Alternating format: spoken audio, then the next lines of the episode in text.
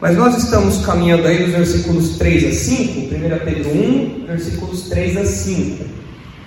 E nós temos visto que essa, esse parágrafo, que essa porção, esse trecho, é orientado ou é estruturado a partir de três, é, de uma preposição que aparece três vezes, é a preposição eis, que indica propósito. Então nós somos regenerados para, e aí vem três vezes que esse para aparece com essa função.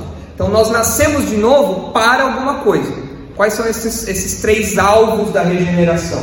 O primeiro está no versículo 3, que fala ali que nos regenerou para uma viva esperança, mediante a ressurreição de Jesus Cristo dentre os mortos. Isso daí nós já terminamos na semana passada.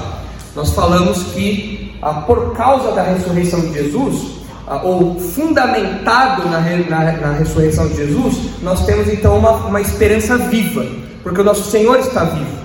Então isso daí nos impacta tanto objetivamente, com as verdades que nós acreditamos, com os eventos do futuro que nos impactam, e também subjetivamente, no, no nosso coração, nas nossas emoções, nas nossas convicções, isso também nos, nos revigora, nos reanima que era importante aqui para os leitores de Pedro. Então, essa é a esperança viva, é o primeiro propósito da regeneração.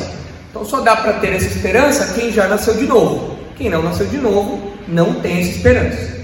O segundo alvo da regeneração está no versículo 4. E eu, eu tomei a liberdade de mudar uma palavrinha aqui no, no título que eu dei a esse trecho. Eu tinha falado para os irmãos que era uma herança incorruptível, porque o versículo 4 fala, para uma herança incorruptível, e é o que está ali. Só que, é, quando eu coloco aqui no título uma herança incorruptível, eu acabo meio que deixando os outros dois adjetivos de lado, né? porque ela não é só incorruptível, ela é incorruptível, sem mácula e inacessível. Então são três adjetivos. Então eu resumi esses três adjetivos numa palavra só. Então é uma herança perfeita. É uma herança perfeita.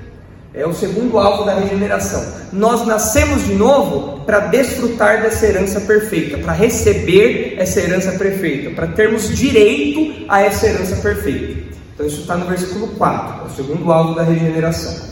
E o terceiro alvo da regeneração está no versículo 5, que é a salvação escatológica. Nós temos falado que na teologia de Pedro, Salvação não é algo apenas que acontece agora, no presente, da culpa, da, da, do perdão de pecados, não é, não é só isso. Para Pedro, salvação é algo que vai se completar no futuro, quando a gente estiver livre da presença do pecado, quando a gente estiver é, na eternidade, na volta de Jesus. Tudo isso daí está na mente de Pedro quando ele fala ali no versículo 5 sobre a salvação preparada para revelar-se no último tempo, é no futuro, é algo que ainda vai acontecer. Então, por isso que nós colocamos aqui que o terceiro alvo da regeneração dos crentes é uma salvação escatológica, ou seja, se você nasceu de novo, você pode ter certeza que você ainda vai desfrutar de modo completo dessa salvação em todos os aspectos possíveis. E para desfrutar disso, você tem que nascer de novo. Não dá. Não tem como você entrar no novo céu e na nova terra, por exemplo, sem nascer de novo. Não tem como você entrar no milênio sem nascer de novo. Assim, quando a gente pensa no reino de Cristo aqui na terra, só os crentes vão entrar no milênio. Não tem como você participar, entrar nisso sem ser regenerado. Então a regeneração é algo essencial para o desfrute disso tudo. É claro que no milênio depois vão surgir incrédulos e tudo mais. Mas o que eu quero destacar aqui é a necessidade da regeneração para você participar dessas coisas, para você entrar nessas coisas. A Pedro está pensando no futuro e a gente vai ver exatamente o que ele tem em mente lá. Mas, vamos começar então agora o versículo 4, onde ele fala dessa herança perfeita aí. Ah, é um versículo que tem algumas palavras ali que são não são muito comuns para nós, né? Qual, qual, é a palavra aí que mais chama a sua atenção e que você não tem ideia do que significa? no versículo 4. Imarcessível. Eu não tenho ideia do que é imarcessível. Eu, se, antes, antes de, de eu ir atrás do significado dessa palavra, eu não tinha ideia do que era imarcessível. É uma palavra que não está no nosso vocabulário comum, uma palavra bem exótica. Né? Mas nós vemos ali ah, que Pedro fala de uma herança incorruptível, sem mácula, imarcessível, reservada, reservada nos céus para vós outros. Então vamos começar a falar dessa herança perfeita. entendendo o que é essa herança que Pedro está falando aí, ou o que ele quer trazer à nossa mente quando ele usa essa palavrinha herança. Ah, nós já falamos, irmãos, devem se lembrar que Pedro, é, dentro dos leitores de Pedro, dentro da plateia de Pedro, dentro dos, ah, dos receptores dessa carta, dos é, destinatários melhor da carta, ah, você tinha uma audiência judia, você tinha uma audiência que conhecia do Antigo Testamento, uma audiência que era familiarizada com os costumes judaicos e tudo mais. Tanto que Pedro cita o Antigo Testamento, ele fala de é, verdades do Antigo Testamento, então era uma audiência que conhecia as verdades dos judeus. E a palavra herança, a palavra que Pedro usa aqui para herança, a palavra herança, para o judeu tinha uma ideia muito concreta. Vamos ver se os irmãos conseguem é, imaginar, quando você fala para um judeu, pensa no judeu da Bíblia, dos tempos da Bíblia, quando você falava para um judeu de herança, o que ele pensava? Chuta. Bens materiais. Bens materiais, a gente pensa em judeu, né? meio com dinheiro, né? Meio... Mas tem, tem algo mais específico do que bens materiais. A terra. A terra. Quando você fala para o judeu de herança, o judeu nos tempos bíblicos. O que o judeu pensava? Terra. Por quê? Porque ah, no Antigo Testamento Deus dá a terra para o povo e fala: Isso vos será por herança. E isso é repetido várias vezes, várias vezes, várias vezes. Quer ver um exemplo? Números 26, abre aí por favor, Daniel. Números 26, versículo 52. É interessante porque nesse texto de Números, aparece na tradução grega, na Septuaginta, que os irmãos já estão carecas de saber o que é a Septuaginta, que é a tradução grega do Antigo Testamento. Nessa tradução, da, nessa, na, na Septuaginta, a palavra que é usada para herança é a palavra que Pedro usa aqui. Então era uma palavra que tá, virou quase um termo técnico para os judeus. Falou de herança, falou de terra. Era isso, era, era posse, eram as possessões ah, geográficas ali do povo.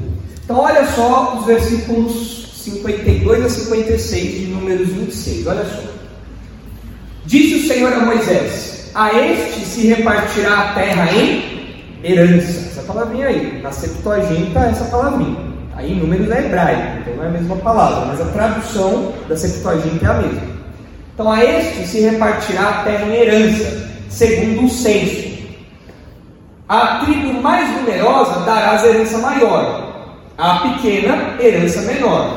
A cada uma, em proporção ao seu número, se dará a herança.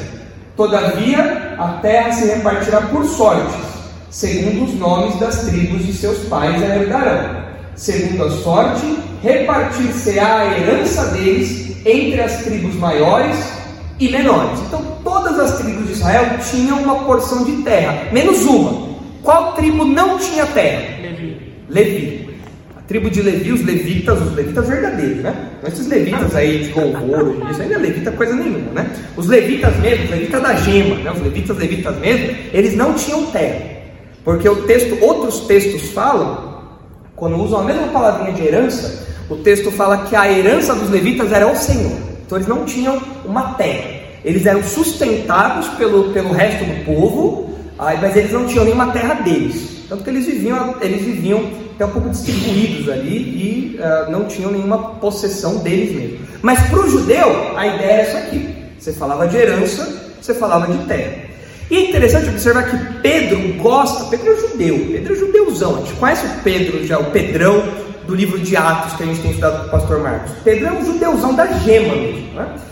E ah, Pedro gosta muito na sua carta de aplicar aos crentes é, títulos ou, ou é, expressões judaicas muito fortes. E ele dá a essas expressões um contorno maior, uma perspectiva maior à luz da fé cristã. Quer ver um exemplo? Abre aí, por favor, Daniel, 1 Pedro 2. 1 Pedro 2,9. É um texto conhecido esse. Então, Pedro gosta de aplicar aos crentes expressões tipicamente judaicas. E por que, que ele faz isso? Se você está falando para um judeu, para pessoas que têm conhecimento do judaísmo, se você traz esses termos, isso fica muito mais claro para as pessoas entenderem, para os leitores entenderem, mas além disso, isso traz também uma carga histórica e emocional forte também.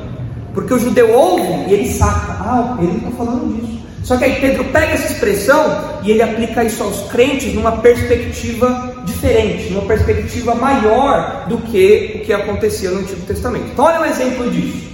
1 Pedro 2,9: Vós, porém, sois raça eleita, sacerdócio real, nação santa, povo de propriedade exclusiva de Deus. Essas expressões aqui no Antigo Testamento eram aplicadas a quem? A judeus, aos israelitas. Só que Pedro está falando de quem aqui? Quem é aquele vós ali? Os crentes, judeus e gentios. Então, por isso, esse texto, muitas pessoas falam assim: ah, Pedro está mostrando que a igreja substituiu Israel, porque Pedro usa a mesma expressão ah, para os crentes que era usado para Israel no Antigo Testamento. Mas fala, não, tem nada a ver isso aí. O que Pedro está fazendo é trazer uma terminologia conhecida das pessoas e para exaltar o valor da, da, da, da salvação dada àquelas pessoas. De como aquilo era algo grandioso, como aquilo colocava aquelas pessoas numa posição é, como a posição de Israel no Antigo Testamento, de privilégios. Então por isso que ele fala, vós sois raça eleita, sacerdócio real, nação santa, povo de propriedade exclusiva de Deus, a fim de proclamar-vos as virtudes daquele que vos chamou das trevas para a sua maravilhosa luz. Vós sim, que antes não erais povo, mas agora sois povo de Deus, que não tinhas alcançado misericórdia, mas agora alcançaste misericórdia. Então Pedro pega essas expressõezinhas e aplica aos crentes, nessa perspectiva ah, cristã, à luz dessas, das, das realidades da nova aliança. Né? Então ele fala: olha, aquilo lá atrás que era para Israel, olha, olha como isso daqui agora mostra o privilégio que vocês têm, a grandeza da salvação que vocês receberam. E quando a gente volta lá para o texto é, de 1 Pedro 1,4, parece que Pedro usa essa palavrinha de herança com esse intuito também. Os leitores judeus de Pedro, quando lessem herança, pensariam em quê? Terra. Mas Pedro está pensando em terra? Olha para o texto. Pedro está pensando em terra? Não. Por que não? Porque a terra pode ser mais. Ele está falando de uma herança incorruptível. ok. Então tem, tem características que a, que a terra que os judeus receberam não tinha, mas tem outro detalhe aí do texto que dá para perceber que Pedro não está falando de terra como o judeu pensava. Está reservado no céu. Está no céu. Vai descer um terreno lá no céu? Vai ser um lote lá? A gente sabe que no futuro vai vir a Nova Jerusalém e tudo mais, né? Mas aqui parece que Pedro então ele está ampliando a ideia para algo maior do que aquela ideia inicial que o judeu tinha. Entenderam isso? O judeu pensava em terra, mas Pedro está indo além. Pedro está pensando em algo a mais, numa herança que transcende a terra, que vai além da terra de Canaã. O judeu podia pensar nisso imediatamente, mas Pedro está falando: olha, tem outra, tem um tipo de herança, há uma herança para os crentes que está reservada nos céus, que não é, não não está aqui agora. A terra está aqui agora, Canaã está lá. Um dia no milênio, os judeus vão desfrutar da terra lá de Canaã, mas existe uma herança que está guardada no céu. Então essa daí não, não, não é essa terra aqui agora. Tá? Então a gente já percebe que Pedro está dando essa, essa amplitude aí para o termo, né? Agora repare o seguinte: se Pedro está falando de herança, Pedro está falando que nós, como crentes, somos o que de Deus? Herdeiros. Herdeiros, nós somos filhos. Opa! Então, para eu ter uma herança, eu preciso ser filho. Eu adoraria, por exemplo, é, não ser filho do Silvio Santos e receber a herança dele. Adoraria. Não ser filho do Bill Gates e receber a herança dele. Ah, pensou? Ia ser bom, né? É, o Musk, né? Toda essa galera aí, adoraria. Mas não dá, porque para receber herança, eu tenho que ser filho, tem jeito, né? Mas Pedro, se, se os irmãos ah, se, é, se, lembrarem, olha, olha aí, ah, por exemplo, a 1 Pedro ah, 3,7. Abre aí, por favor, Daniel. 1 Pedro 3,7. Pedro fala dessa, dessa verdade dos herdeiros mais, mais algumas vezes aí. Olha só 1 Pedro 3,7. Quando ele fala do trato entre marido e esposa, olha só o que ele diz: Maridos, vós igualmente vivei a vida comum do lar, com discernimento, e tendo consideração para com a vossa mulher como parte mais frágil tratai-a com dignidade, porque sois juntamente herdeiros da mesma graça de vida, para que não se interrompam as vossas orações. O que Pedro está falando aqui para os maridos é que os maridos têm que ser sensíveis à realidade das mulheres, elas são mais frágeis. Os maridos devem participar da vida doméstica, do lar, devem acolher as suas esposas, atender as suas esposas. Mas é interessante que Pedro dá um motivo para isso. Ele fala: elas, as suas esposas, elas são herdeiras juntamente com vocês da mesma graça de vida. Essa expressãozinha graça de vida, alguns falam que é a própria vida. Então elas têm a vida assim como vocês, são seres vivos assim como vocês. Então com isso Pedro estaria colocando homens e mulheres em maridos e esposas, né, em uma posição de igualdade ontológica, ou seja, de valor intrínseco, porque os dois são seres humanos feitos à imagem e semelhança de Deus. Mas pode ser que Pedro esteja falando que o marido crente tem que tratar a esposa crente de um jeito especialmente atencioso, cuidadoso, porque ela também é herdeira. Ela também é uma princesa. Então o cara pode ser um príncipe. Ah, legal, sou príncipe, sou filho do rei, né? Mas trata a mulher com respeito, porque ela também é princesa, ela também é filha do rei, ela também é herdeira da graça de vida, que é relacionada à salvação, à vida espiritual que os crentes recebem. Mas Pedro está falando de uma herança também. Então a gente percebe que isso está na mente do, do apóstolo Pedro aqui quando ele escreve isso. E para ser herdeiro, como eu falei, como nós falamos aqui, é preciso ser filho de Deus.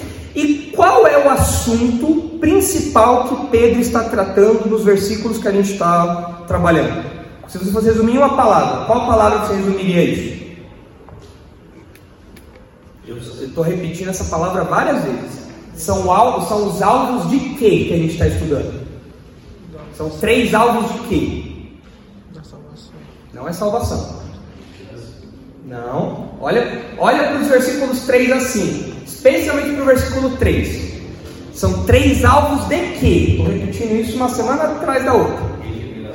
São os três alvos da regeneração. E o que é regeneração? É você nascer de novo. Você era filho de Deus? Não, mas você nasceu de novo. Agora você é filho de Deus. E por ter nascido de novo, por ter sido regenerado, agora você é um herdeiro. Olha outros textos que mostram isso. Romanos 8,17 é a doutrina da adoção. Dentro da soteriologia, você tem uma, uma parte que trata da adoção, a doutrina da adoção. Nós não éramos filhos de Deus, nós éramos inimigos de Deus, mas Ele nos adotou. Então agora nós somos filhos de Deus, somos herdeiros, nós somos irmãos de Jesus. Olha só o que diz aí Romanos 8,17.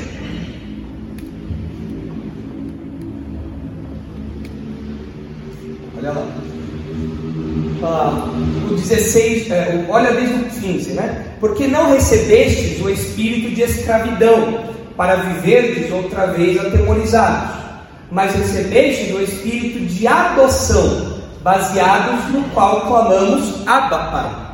O, o próprio Espírito testifica com o nosso espírito que somos filhos de Deus. Ora, se somos filhos, somos também herdeiros, herdeiros de Deus e co-herdeiros com Cristo. Se com ele sofremos, também com ele seremos glorificados. Então aqui não dá para ser mais claro do que isso. Paulo fala que nós somos filhos de Deus, somos herdeiros de Deus e somos co-herdeiros com Cristo. Ele é o herdeiro principal, o primeiro herdeiro. E pela obra dele, agora nós somos filhos de Deus também. Agora eu posso herdar aquilo que é destinado a Jesus, eu herdo também. Tá? Olha o versículo 29 de Romanos 8 aí também. Olha só, 29. Porquanto, é a cadeia da salvação. Olha só, porquanto aos que de antemão conheceu, lá no passado, na eternidade passada, Deus escolheu. Isso é conhecer, ele escolheu. Lá atrás, ele de antemão conheceu, a estes também os predestinou, ou seja, colocou nos trilhos um alvo, para serem conformes à imagem de seu filho, ou seja, para nós sermos como que cópias de Jesus, a fim de que ele seja o primogênito, o primeiro filho entre muitos irmãos. Ou seja, ele é o, é o irmão mais velho por excelência. Sabe aquela? Eu não tenho irmão. É, tenho, eu tenho dois irmãos por parte de pai, mas são bem mais novos que eu. Eu não tenho irmão mais velho, mas ah, quem é irmão mais novo e tem irmão mais velho, muitas vezes tem no irmão mais velho esse exemplo. Essa coisa, não, eu quero ser igual a ele. Se o irmão mais velho cursa direito, o irmão mais novo vai querer cursar direito também. Se o irmão mais velho faz uma coisa, o irmão mais novo vai na, vai na cola também. É impressionante como na, na família da Isabela, isso aconteceu com a Isabela e com a Helena. A Helena, quantos anos a Helena é mais nova que você? Dois anos. E a, a Helena ia muito na cola, na, na cola da Isabela, pro bem e pro mal. Então, quando a Isabela era disciplinada, que aconteceu com a Helena? Ela entrava na onda também, para fazer a arte e tudo mais, né? Mas é o irmão mais velho. O que o irmão mais velho faz, o irmão mais novo copia, né? E aqui a gente vê que no plano de Deus, Deus também tem o irmão mais velho. Quem é o irmão mais velho? Jesus. Quem são os irmãos mais novos? Nós. Agora, ainda bem que é Ele que cuida de todo o processo, né? Para a gente ficar parecido com Jesus. Se dependesse da gente, misericórdia, né? Tá perdido. Ia ser complicado. Mas o texto falaria que ele é o primogênito entre muitos irmãos. Outro texto que mostra isso é Gálatas 3. Abre aí, por favor, Daniel. Gálatas 3, 26. Olha só. Aqui, Paulo tá, está contrastando a, a, a, a, escravidão com a liberdade que o filho tem. Ele fala: nós somos herdeiros, nós não somos escravos. Né? Nós não estamos, ele faz o contraste da lei, nós não estamos mais debaixo da lei, nós somos herdeiros de Abraão. Né? Pela fé, nós nos tornamos herdeiros da promessa. Olha só o que diz aí Gálatas 3, 26. Olha só. Pois todos vós sois filhos de Deus, mediante a fé em Cristo Jesus. Porque todos quantos fostes batizados em Cristo, de Cristo vos revestistes. De Sarte, não pode haver judeu nem grego, nem escravo nem liberto, nem homem nem mulher, porque todos vós sois um em Cristo Jesus. E se sois de Cristo Jesus, também sois descendentes de Abraão e herdeiros segundo a promessa. Olha o 4 agora. Digo, pois, que durante o tempo que o herdeiro é menor, em nada difere de escravo. É o, é o capítulo 4 aí, Dani, por favor. O versículo 1. Digo, pois, que durante o tempo em que o herdeiro é menor, em nada difere do escravo, posto que ele é senhor de tudo, mas está sob tutores e curadores até o tempo predeterminado pelo pai. Assim também nós, quando éramos menores, estávamos servilmente sujeitos aos rudimentos do mundo. Vindo, porém, a plenitude do tempo, Deus enviou seu filho, nascido de mulher, nascido sob a lei, para resgatar os que estavam sob a lei, a fim de que recebêssemos a adoção de filhos. E porque vós sois filhos, Deus enviou ao nosso coração o Espírito de seu Filho, que clama, Abba, Pai, de sorte que já não és escravo, porém filho, e sendo filho, também herdeiro por Deus. Então, mais uma vez enfatizando a filiação, a relação da filiação com a herança. É o que Pedro está falando, vocês nasceram de novo, agora vocês são filhos de Deus, portanto vocês são herdeiros. Outro texto, Tito 3. Tito 3, 3. Olha só. Olha a, do, a doutrina da adoção, que maravilhosa que ela é. Tito 3, 3.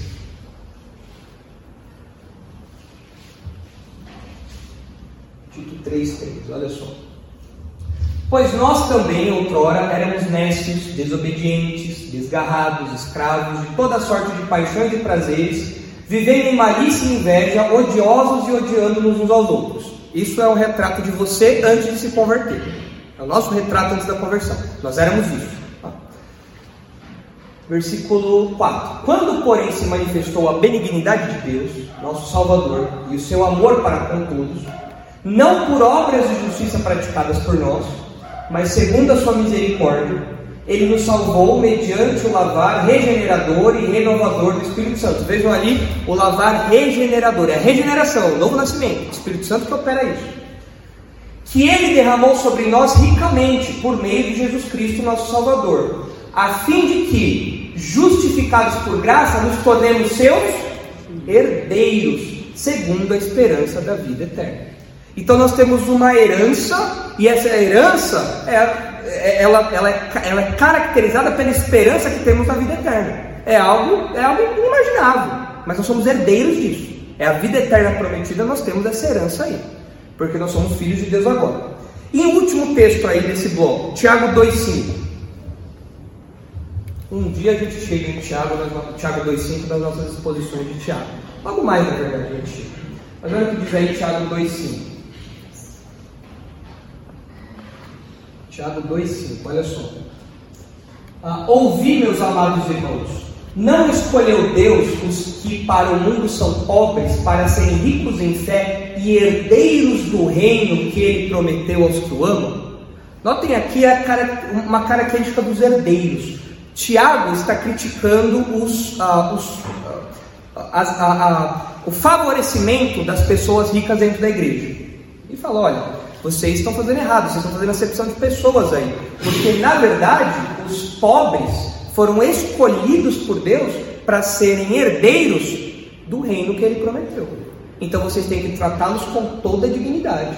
Vocês não podem, vocês não podem favoritar ou dar algum tipo de favoritismo para os ricos, achando que eles são os manda-chuvas mesmo e tudo mais, eles são os importantes, porque vocês estão perdendo de vista que os pobres da igreja, os crentes pobres, a gente, sei vocês, eu estou no meio dessa turma aí. Ah, vocês que não têm aí milhões e milhões, Lamborghinis e tudo mais, vocês não são como Neymar, vocês são pobres, a gente é pobre, mas vocês são herdeiros de um reino que Deus prometeu.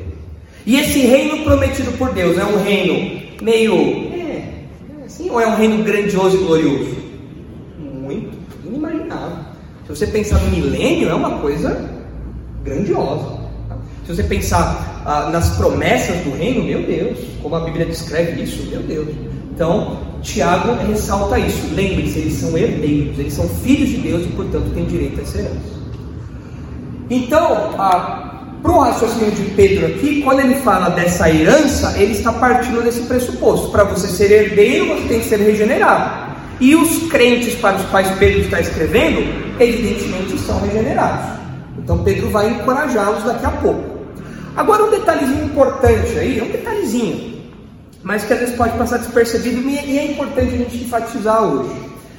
A herança é uma coisa que você conquista por mérito ou é uma coisa que você recebe? Você, você faz alguma coisa para conquistar uma herança? Você. Pensa, pensa, no seu pai. Seu pai tem lá uma herança. Ah, você faz alguma coisa para conquistar a herança do seu pai? Você vai matar seu pai?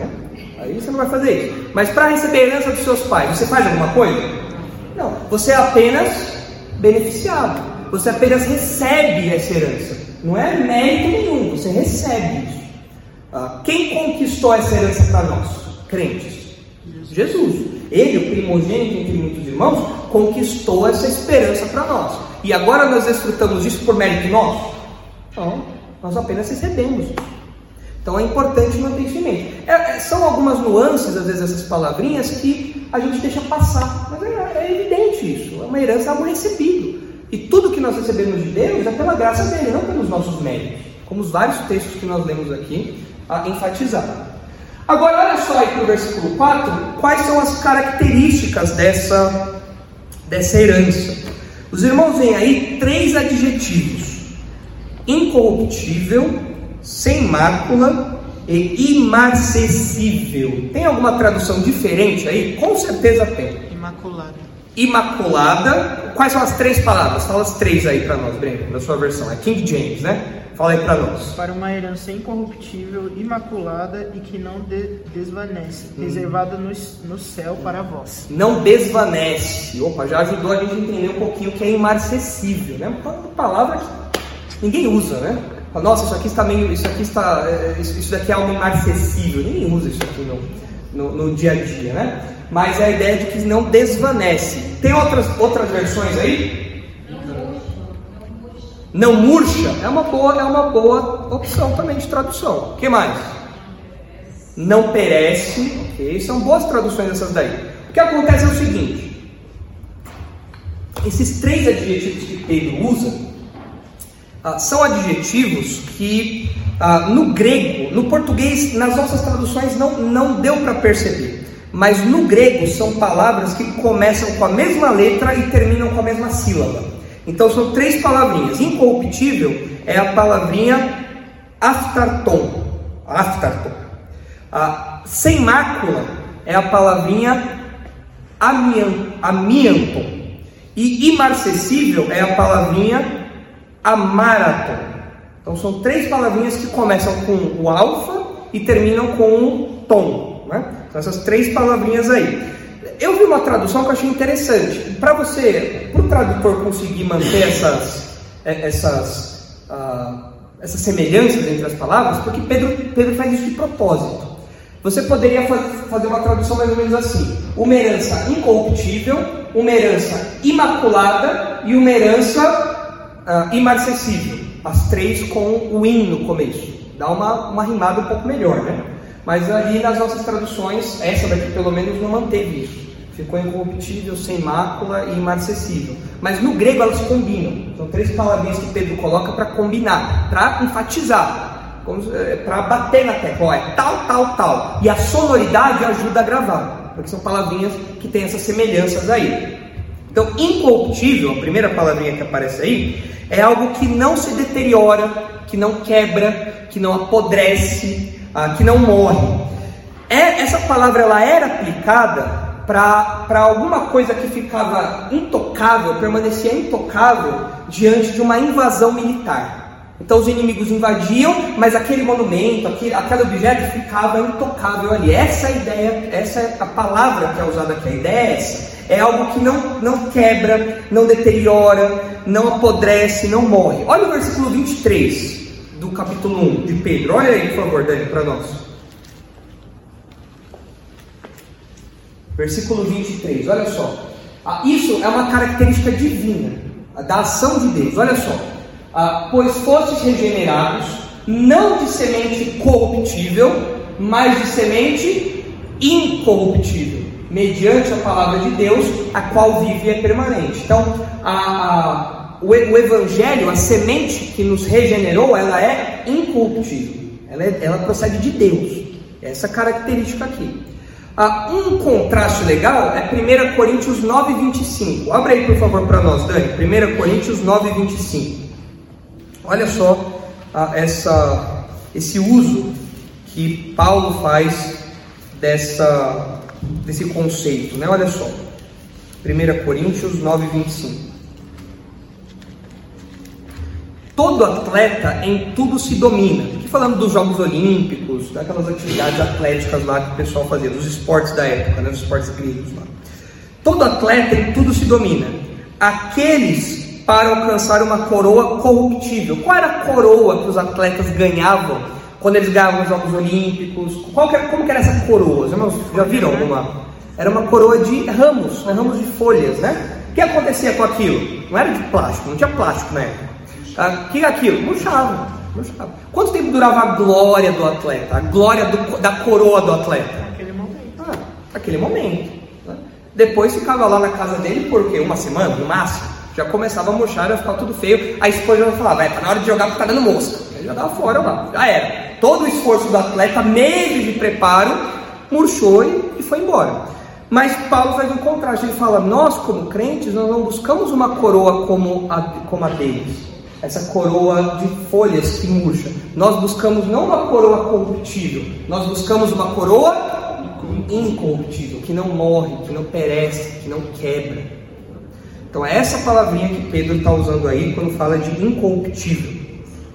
A outra palavrinha, sem mácula, é, é, fácil de é fácil de nós entendermos, né? É algo que é absolutamente limpo, sem qualquer impureza, sem qualquer contaminação.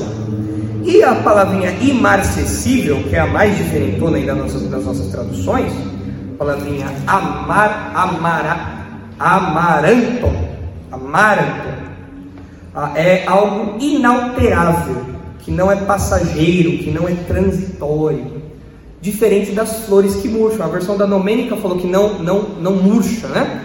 Porque era uma palavra usada nesse contexto das flores que murcham.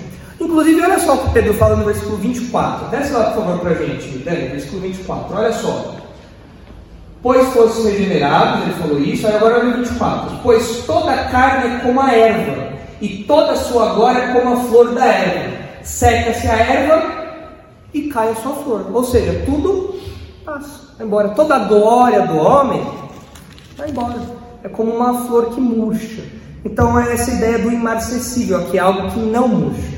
Pensou você dar para sua esposa uma, um buquê que não murcha? Aí eu, eu, eu comprei esse buquê fácil.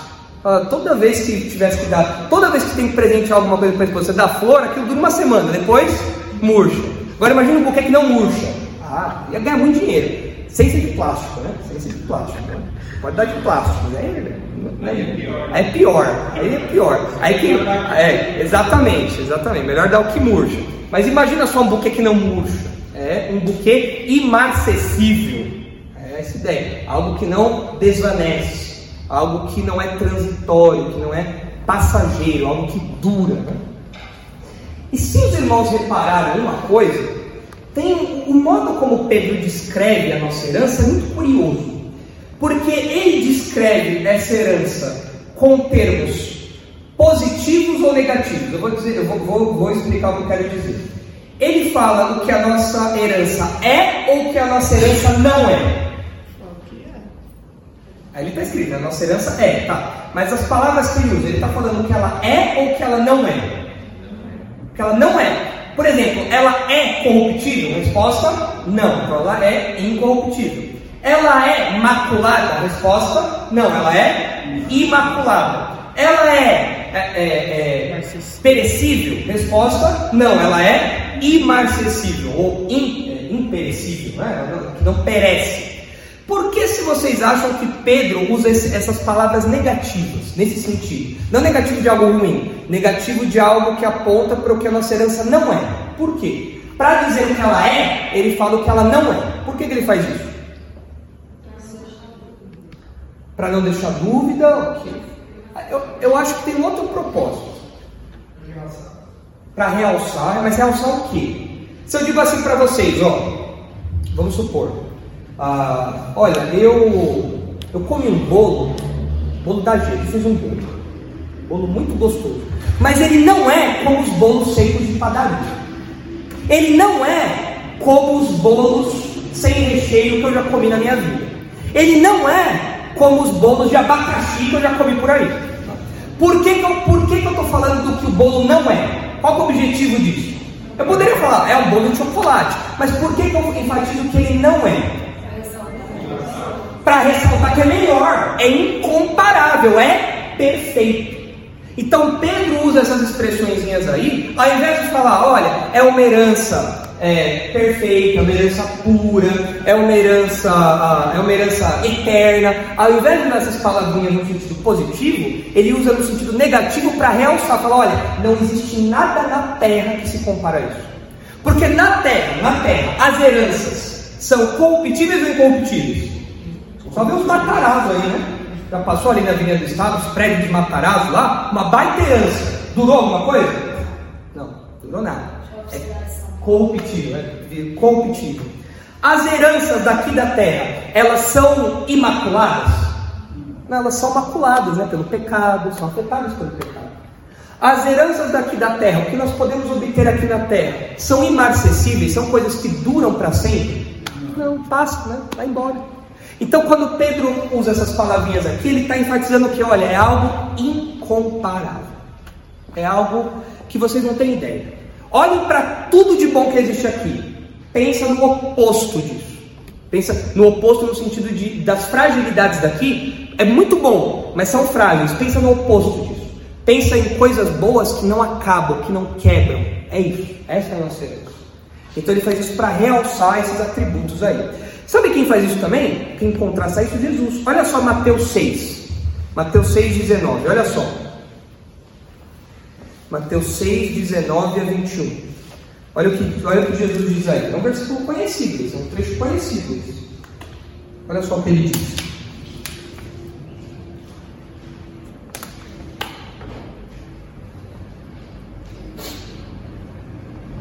Olha lá as palavras de Jesus. Não acumuleis para vós outros tesouros sobre a terra, onde a traça e a ferrugem corroem, e onde os ladrões escavam e roubam. Mas ajuntai para vós outros tesouros no céu, onde traça nem ferrugem corrói, e onde ladrões não escavam nem roubam. Qual, vocês pegaram o contraste que Jesus fez aí? Quando que ele mostrou o valor da herança celeste? Ele apontou para a fragilidade da herança. Ele falou: olha, aqui, ó, se vocês juntar tesouros aqui, a traça come, pega, pega o vestido mais caro que a sua esposa tem, deixa lá no guarda-roupa lá, o que vai acontecer? Vai virar uma peneira, vai virar uma peneira, toda a traça comendo lá, né? A ferrugem corrói, pega o, sei lá, pega ah, objetos preciosos, candelabros, tudo isso daí e deixa lá guardado, num lugar úmido lá. O que, que vai acontecer com aquilo? Vai enferrujar tudo, vai correr tudo. E mesmo você colocando num lugar muito seguro, vai ter algum corintiano que vai louvar o seu tesouro de você. Não vai ter jeito. Vai ter algum corintiano que vai passar a mão e vai querer levar o seu tesouro. Ah, mas o tesouro do céu é diferente. Por quê? Porque lá tem traça? Não. Não. Lá tem ferrugem? Não. Lá tem ladrão? Prova de que não tem corintiano no céu. Né? Não tem ladrão lá no céu. Então, para você ir para o céu, você tem que nascer de novo, inclusive no seu time. Tem que ser, tem que ser palmeirense, São Paulino, Santos, né? Santista, ser de Santos, né? Então, tem que ser isso aí. Se você for corintiano, não dá. Por quê? Porque lá não tem ladrão. Não pode ser isso aí. Brincando, né? Nem todo corintiano é ladrão, né? Mas, é, é, mas a gente sabe que boa parte, né? A gente sabe, né? A gente sabe, né? A gente fala isso daí para ser politicamente correto, mas a gente sabe, né? Que boa parte dessa galera, né? Tem muito corintiano aí que se envereda por esse caminho, né? Todos os times, na verdade, muito brincando. Mas ah, Jesus contrasta isso, então. Ah, e ele fala: olha, vocês então têm que juntar tesouros no céu. Claro, Jesus não está falando que você não pode ter carro aqui na terra, que você não pode ter casa aqui na terra, você não pode ter dinheiro na poupança, não é isso que Jesus está falando. O que Jesus está falando é que você não deve fazer o centro da sua vida, o alvo da sua vida, a meta principal da sua vida é juntar tesouros aqui. Por quê? Vai embora. Os mais velhos aqui, é, mais velhos, talvez não tão mais velhos, né? mas se lembram do, do plano Collor. O que aconteceu com o dinheiro da poupança? Já era, foi embora. Até hoje tem gente correndo atrás disso, né? Desse, desse, desses processos aí. Então a pessoa foi lá e colocou to, toda a esperança dela naquele dinheiro. Falou: ah, Isso daqui é a minha segurança de futuro. O que aconteceu? O futuro acabou. O futuro caiu. Foi embora. Porque não dá. No caso, o ladrão aqui era, era o governo, né? Pegou o dinheiro todo e. É, até hoje ainda, né? Então, não dá para colocar a sua, sua principal meta de vida isso. Jesus fala: olha, é, é, você não deve fazer disso o, o, alvo principal da sua vida, porque as coisas daqui passam. Você vai comprar roupa da Lacoste, você vai comprar roupa da Tommy Hilfiger, você vai comprar roupa da Nike, tudo isso daí, você vai comprar terno da Brooksfield, você vai comprar, sei lá, tudo isso daí a traça corrói, é pano, isso aí não dura nada, não adianta, isso aí passa, vai embora. Então foca, claro, trabalhe, tenha isso, legal, muito bom, mas o seu foco principal não tem que estar nisso. Por isso que Jesus conclui, né? Ah, lá, em, lá em Mateus: onde está o seu tesouro, ali está o seu coração. As coisas que você valoriza são as coisas que você coloca seu empenho. Então, se o que você mais valoriza são as coisas daqui, lamento te informar: você vai trabalhar, trabalhar, trabalhar, e no final você vai ter trabalhado pelo vento, se a sua esperança está aqui. Por isso que Jesus faz esse alerta lá. Mas é muito interessante que ah, é bem semelhante né, ao que Pedro tem falado aqui para nós. Muito bem, para a gente terminar então, a, a, segunda parte do versículo eu falo em outra ocasião, quando fala ali a, do reservado nos céus, isso aí a gente fala em outra ocasião. Mas vamos pensar agora para terminar aqui, como isso, como essa, essa realidade da esperança imarcessível, incorruptível, sem mácula, como essa herança encorajaria os leitores de Pedro? Vamos lembrar do contexto dele. Qual era o contexto dos leitores de Pedro? Eles estavam passando por uma, uma fase de bonança ou uma fase de perseguição por serem crentes?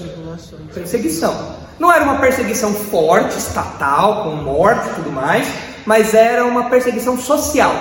Eles eram, é, eles eram separados, eles eram faziam piada deles, tudo mais. Então esse era o contexto deles.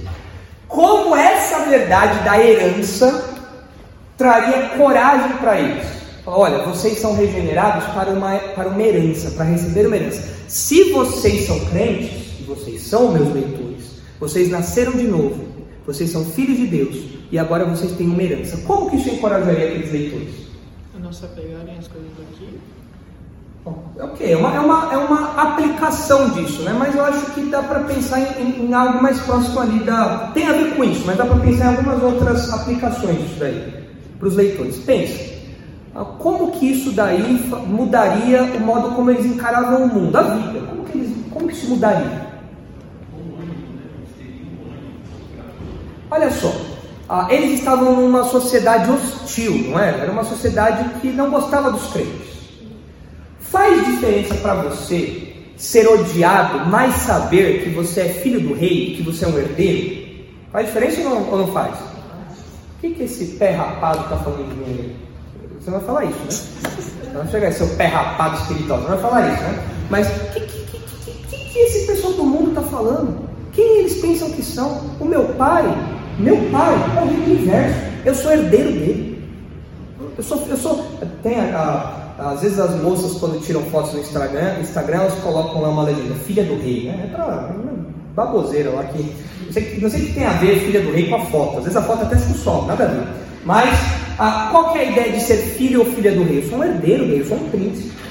Nós, como crentes, nós somos príncipes. príncipes. O mundo olha para nós e, olha, e, e nos vê como lixo. Olha para a gente e fala, nossa, olha que lixo que eles são. Olha como eles são desprezíveis, olha como os crentes são ah, pessoas assim que você não dá valor nenhum. Agora, quando nós olhamos para Pedro, a gente olha e fala: não, eu sou um herdeiro de Deus, eu tenho uma herança, uma herança que ninguém aqui desse mundo consegue ter, é porque eu ganhei essa herança por ser filho de Deus. Isso traz encorajamento para a gente ou não? Né? Às vezes a gente fica meio chateado com, a, com as hostilizações, com as ofensas. Mas eu tenho que lembrar, realmente eu tenho uma herança. Eu sou filho de Deus. Não tem nada maior do que isso no universo. Não tem como. É, é, um grande, é o maior privilégio que um ser humano pode ter, ser filho de Deus. E eu sou filho de Deus. Então, ah, você pode fazer piada, você pode me ofender, você pode fazer o que você quiser. Isso não me afeta. O meu status diante de Deus é um status de filho. Isso não muda com suas ofensas. Eu tenho uma herança é, guardada para mim. Outra coisa, aí o que o Brenner comentou, né? Ah, que não dá para colocar esperança nas coisas daqui. Os leitores de Pedro poderiam colocar esperança no governo? Não, é bem difícil. Não dá, né? Os leitores de Pedro poderiam colocar esperança na educação judaica, educação grega? Podiam? Não, todo mundo odeia crente, né? Todo mundo odeia crente. Então nós, como crentes, nós que somos herdeiros dessa herança aqui, algo muito maior do que a gente pode imaginar. Nós podemos colocar a nossa esperança nas coisas daqui se a nossa herança não está aqui? Não. Nós não podemos colocar nossa esperança nas coisas daqui. João fala, né? Tudo passa. O mundo, a concupiscência, tudo é passageiro. A gente não pode se apoiar nas coisas daqui. Então isso também mostra a fragilidade do mundo. Isso encorajaria os crentes. Olha, não se apoiem nessa, nessas, nessas coisas que vocês têm buscado. Foquem no céu. Tanto que na frente, quando ele vai falar sobre algo que é reservado no céu, ele quer levar os nossos, os nossos olhos para lá, não para cá. Porque você fica com o olhar aqui, você, você fica triste, você fica abatido. Ah, e outra coisa que a gente aprende também, que certamente é, impactaria os leitores de Pedro e nos impacta também, é que a, o comportamento daqueles homens, dos incrédulos daqueles dias, era um comportamento moral muito baixo. Eles, eles viviam fazendo tudo que era errado. Mas nós, como crentes, nós, uh, nós não temos é, é, nenhuma conexão com isso. Porque a nossa herança, aquilo que nós valorizamos, não é daqui. Então eu olho para o comportamento imoral das pessoas, eu olho para o comportamento sujo dos incrédulos, eu falo, olha, graças a Deus Deus me salvou daquilo. Deus me libertou daquilo. Eu não, eu não tenho mais isso daí agora. Há tanto que mais para frente, em, em Pedro, deixa eu ver se eu acho o versículo aqui. É primeira, acho que é em 1 Pedro, versículo. Poxa vida. Aquele versículo que vem na, vem na cabeça, mas. Uh, é o versículo. No capítulo 4, 1 Pedro 4. Olha, bom, não, não é esse daqui não. Ah, mas é que ele fala sobre a, a herança que nós recebemos dos nossos pais. E ele fala isso como sendo algo ruim, como pecado que nós herdamos, como comportamento pecaminoso. Não lembro agora exatamente qual é o versículo aqui. Me veio, na, me, me veio à mente aqui agora, mas eu não me lembro. Depois eu, eu aponto para os irmãos qual que é. Mas ah, em algum lugar aqui, acho que do capítulo 4 ou do capítulo 3, enfim. Ah, ele fala: Olha, vocês herdaram isso dos vossos pais, mas agora, ah, sendo crentes, vocês não vivem mais desse jeito. Vocês deixaram isso para trás, vocês abandonaram isso. E é isso que nós fazemos mesmo. Nós, como crentes, nós não vivemos mais de acordo com o que nós herdamos dos nossos pais. Né? Não vou achar aqui agora. Depois eu mostro para os irmãos qual é o versículo, depois eu lembro. Mas isso encorajaria os leitores e deve nos encorajar também. A nossa herança é, o, é o qual? É o 1,18? Deixa eu ver. Ah, isso, esse daí mesmo. Obrigado, Ronaldo, esse aí mesmo. Não é no 4 não, é 1,18. Olha só. Ora, se invocais como Pai, 17, ora, se invocais como Pai aquele que sem acepção de pessoas julga segundo as obras de cada um, portai-vos com temor durante o tempo da vossa peregrinação, sabendo que não foi mediante coisas corruptíveis como prata ou ouro, que fostes resgatados do vosso fútil procedimento que vossos pais nos legaram. Ou seja, os nossos pais ah, nos, nos deixaram um comportamento pecaminoso a natureza pecaminosa e o comportamento pecaminoso. Mas agora, sendo crente, olha só o que ele diz: Mas pelo precioso sangue, como de cordeiro sem defeito, sem mácula, o sangue de Cristo. Agora nós somos resgatados por isso. Nós somos resgatados desse modo de vida fútil, vazio, pelo sangue de Jesus. E olha que interessante. Obrigado, Ronaldo, esse versículo mesmo. Ali ele fala que ouro e prata são coisas corruptíveis. Tem coisa mais preciosa no mundo do que ouro e prata? Tem Bitcoin hoje em dia, né? Mas na, naqueles dias tinha coisa mais preciosa do que ouro e prata? Não. E, e Pedro fala: Isso é corruptível. Isso passa. Mas o que nos salvou é o sangue de Jesus. E ele nos, ele nos, nos liberta dessa sequência pecaminosa que os nossos antepassados nos deixaram, nos liberta disso e agora nós vivemos para Deus. Então, os leitores de Pedro, olhando para o que estava ao redor deles, eles podiam falar: Olha, eu não tenho nada a ver com esse mundo, porque eu sou um herdeiro do céu. Eu sou um herdeiro de Deus, eu sou filho de Deus. Eu, minha, minha conduta é outra. É assim que a gente tem que viver também, né? Como crentes. Muito bem, irmãos. Em outra ocasião, nós terminamos aí, então o versículo 4, falando aí desse finalzinho, quando ele fala sobre algo que é reservado nos céus. A gente vai entender esse, esse último ponto aí. Vamos orar para terminar, irmãos? Aí já estamos filhos. Senhor, nós somos imensamente gratos porque o Senhor nos fez seus filhos por meio da obra de Jesus. Obrigado porque agora nós somos herdeiros, Pai, de uma herança impressionante. Uma herança que realmente não se compara a nada que nós vemos aqui. Uma herança que é duradoura, eterna, uma herança que não é passageira, uma herança que não é maculada, suja pelo pecado, uma herança que não quebra, que não acaba, que não tem fim. Obrigado porque essa herança está guardada para nós. O Senhor é quem garante isso. E obrigado, Pai, porque isso encorajou não apenas os leitores de Pedro, mas os encoraja também hoje. Nós também vivemos em meio ao mundo hostil. Nós também vivemos em meio ao mundo frágil. Nós também vivemos em meio ao mundo ah, degradante, um mundo cada vez mais baixo, cada vez mais imoral. Mas nós olhamos para o status que o Senhor nos concedeu e nós nos regozijamos, nós nos alegramos, nós nos revigoramos, nós nos fortalecemos, porque a nossa esperança não está em nada daqui. A nossa esperança está nessa herança que o Senhor nos concedeu, que o Senhor nos prometeu, que o Senhor nos garante. Ajuda-nos, por favor, a vivermos à luz disso, olhando para o céu olhando para o Senhor e olhando para as coisas do Senhor, e não olhando para as coisas daqui, que são passageiras, maculadas pelo pecado e que perecem. Leve-nos agora, por favor, em segurança para as nossas casas e abençoe-nos no resto da nossa semana. E em nome de Jesus, o nosso Salvador, o nosso irmão mais velho, o nosso co-herdeiro, nós oramos e agradecemos. Amém.